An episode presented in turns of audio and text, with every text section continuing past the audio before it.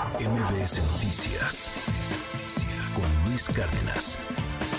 Le doy la bienvenida y le agradezco esta mañana que nos acompañe a Ezra Shabot. ¿Cómo estás, Ezra? Qué gusto saludarte. Muy buen día. Hola, ¿qué tal, eh, Sheila? Buen día, buen día al auditorio. Pues sí, parecería ser que pues esta disputa por lo que es finalmente la candidatura presidencial, aunque le pongan nombres y haya restricciones, pues eh, está a punto, digamos, de eh, convertirse en un lado en una definición no solamente en el caso de la oposición, no solamente de lo que podríamos llamar en el frente esta idea de que no existe un consenso con respecto a quién puede o puede no ser el candidato o candidata. El, el sábado pasado en el debate o en el foro, como así se llama, finalmente los rumores corrían de un lado y de otro, Sheila.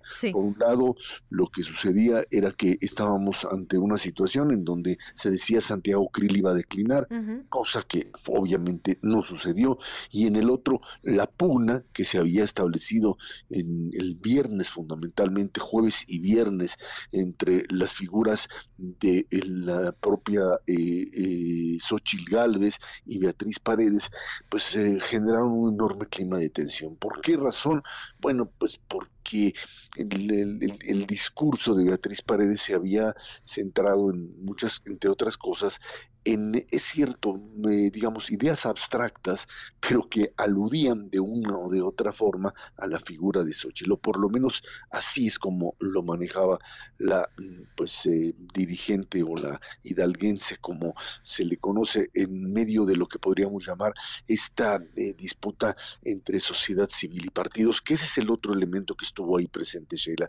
Estuvimos viendo cómo eh, finalmente el, el tema de los partidos políticos, un PR PRD proclima apoyar a Suchil Gálvez, un partido eh, Acción Nacional que pues tiene digamos apuesta a dos a dos canicas. Por un lado una que es la partidaria en la figura de Santiago Krill y la otra la de Xochitl que pues siempre ha sido o ha fungido en los eh, distintos espacios donde ha participado en términos políticos como miembro, no miembro, pero sí, digamos, adherente o simpatizante o, o que ha tenido el, el, letrerito del PAN, pero que se asume en esta ocasión como candidata de la sociedad civil. Esto es lo que produjo finalmente esta necesidad, en el caso de Frente, de romper con esta tensión y fue Beatriz Paredes la que terminó y lo oíamos en, la entrada diciendo abiertamente yo no lo voy a hacer, no está como tal y eh, hubo esta eh, posibilidad real de establecer por lo menos una tregua, una tregua en medio, por supuesto, de una competencia que terminará en unos cuantos días, pero en donde por lo pronto la idea de que el frente no se resquebraja, pues por lo pronto en estas horas ha funcionado como tal. Parecería ser que ahí está la competencia, una competencia en donde parece que pues, finalmente una de las dos mujeres terminará por convertirse en la representante o coordinadora, como le quieran llamar, que es finalmente la candidatura a la presidencia de la República. Y en el otro lado. pero antes de que nos vayamos al otro lado, te interrumpo, porque bueno, hay que decirlo, tú estuviste ahí presente, tú moderaste este, este foro. ¿Qué, qué pulso te da eh, y qué lectura le das a, a esto que, pues, de alguna forma ya es, pues, un poco más tercio, ¿no? Estos comentarios que hace Beatriz Paredes, que le bajan también un poco el nivel, digamos, de, de lo que se había estado diciendo entre los candidatos, bueno, entre los aspirantes, ¿no? Pero también lo de las propuestas, que creo que también eso es lo más importante y lo que a la gente, pues sin duda le interesa más, porque se ha criticado mucho que no hay un contraste real de ideas, que todos prácticamente coinciden de mayor o menor medida, pues en este tipo, por ejemplo, lo que hablaban en este foro, mucho que tiene que ver con energías, con el tema de Pemex, etcétera, etcétera. ¿Tú cómo lo, percibes?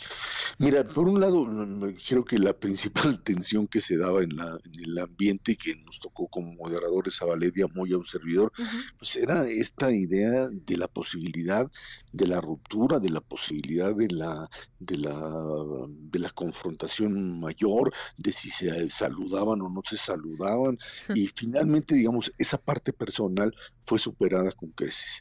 Eh, creo que eh, finalmente lo hicieron, creo y eso así que no es que tenga yo la certeza ni que lo haya podido eh, verificar, pero que la idea de que los partidos políticos terminan también por decir bajémosle al tono, eh, lleguemos al, a la conclusión de que este no es el momento y que no es posible seguir en esto, que la apuesta del frente sigue siendo válida y que eh, este rumor de que si el PRI sacaba un candidato y se iba a ir con Beatriz Paredes o que si el PAN, etcétera, etcétera, creo que esto, eh, digamos, se conjuró en esta idea. Eh, como parte de un acuerdo entre las propias dirigencias partidistas que asumen que pues no tienen otra salida, no, hay, no tienen futuro fuera del, frente. Y en términos de las propuestas, yo te diría que, eh, Sheila, no hay no hay diferencia en eh, realidad eh, que digas hay alguien que está planteando algo que es difícil o, de aceptar al otro contrario. Es una misma propuesta eh, asumida de distintas formas o con mayor capacidad oratoria o con mayor capacidad argumentativa por uno o por otro.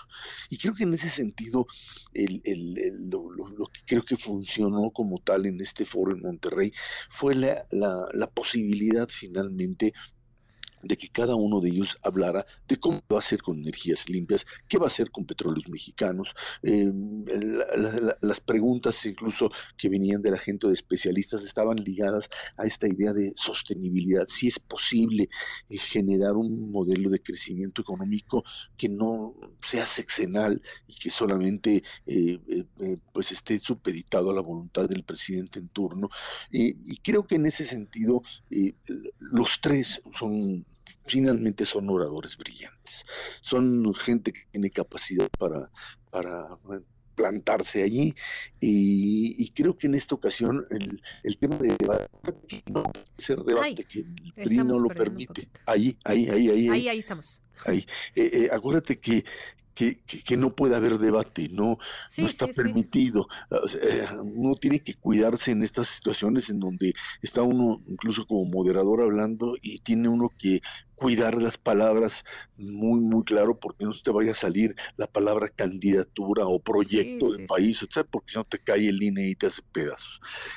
creo que eh, en ese sentido eh, eh, van a ir avanzando, tienen un denominador común que es el ataque, el cuestionamiento de la 4T y a López Obrador, que eso es por supuesto lo que siempre ahí levanta y, invita.